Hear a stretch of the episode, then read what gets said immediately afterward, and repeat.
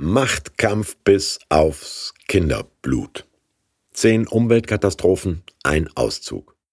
Das Passafest aus 2. Mose Exodus 12. Mose rief alle Ältesten Israels zusammen. Er sagte zu ihnen, Bringt Schafe für eure Familien herbei und schlachtet sie für das Passamahl. Nehmt ein Büschel Ysop und tunkt es in das Blut in der Schale streicht etwas davon an den Türrahmen. Danach darf bis zum Morgen keiner von euch mehr sein Haus verlassen.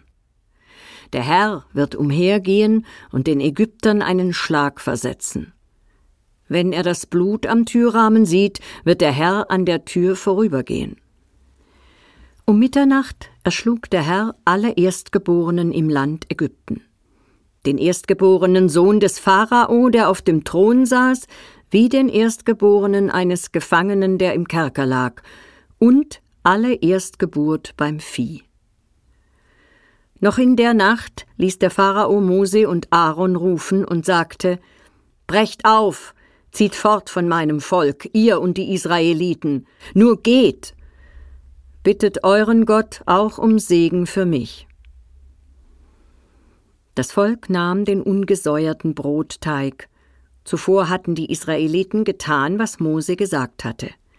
Sie hatten die Ägypter um silberne und goldene Gefäße und um Festgewänder gebeten. All diese Kostbarkeiten nahmen die Israeliten aus Ägypten mit. Ungefähr 600.000 Leute machten sich auf den Weg. Die Frauen und Kinder noch gar nicht mitgezählt. Auch viele Nicht-Israeliten zogen mit ihnen sowie eine riesige Herde aus Schafen, Ziegen und Rindern. Let My People Go ist ein Gospel-Klassiker geworden, weil die schwarzen Sklaven der USA den biblischen Machtkampf zwischen Mose und Pharao auf sich bezogen.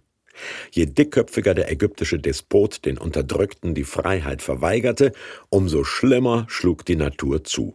Wasser wurde blutrot, Frösche, Mücken, Ungeziefer, Tierseuche, Pest, Hagel, Heuschrecken und Dunkelheit kamen als sprichwörtliche Plagen über sein Volk, bis plötzlich alle Erstgeburt tot in den Kinderbetten lag. Alle neun Katastrophen können Ökologen modern biologisch erklären. Den Verlust der Zukunft nicht. Soll man die zehnte Plage historisch interpretieren, als Rache für den Genozid männlicher Hebräer? Dann bleibt der moralische Skandal, warum alle ägyptischen Eltern so grausam für den Terror ihres einen Herrschers bestraft werden. Das Blut eines Lammes an die Türpfosten streichen, um dem Todesengel zu signalisieren, hier wohnen Sklaven, bitte vorübergehen? Das mildert nicht die Frage nach dem Charakter des Gottes, der hier beschrieben wird.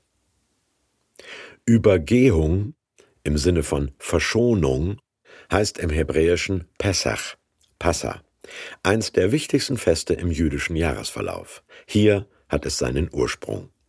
Kurz vor dem Aufbruch warte bitte niemand, bis die Hefe im Brotteig geht. Also werden ungesäuerte Matzen als Wegzehrung mitgenommen.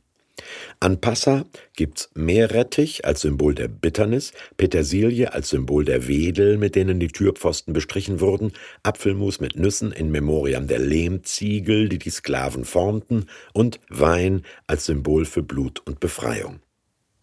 Aber Zitat, Gefäße und Festgewänder für den Exodus stammten doch von Ägyptern und Zitat, viele Nicht-Israeliten zogen mit ihnen. Wie ethnisch oder religiös homogen also war dieser Tross eigentlich?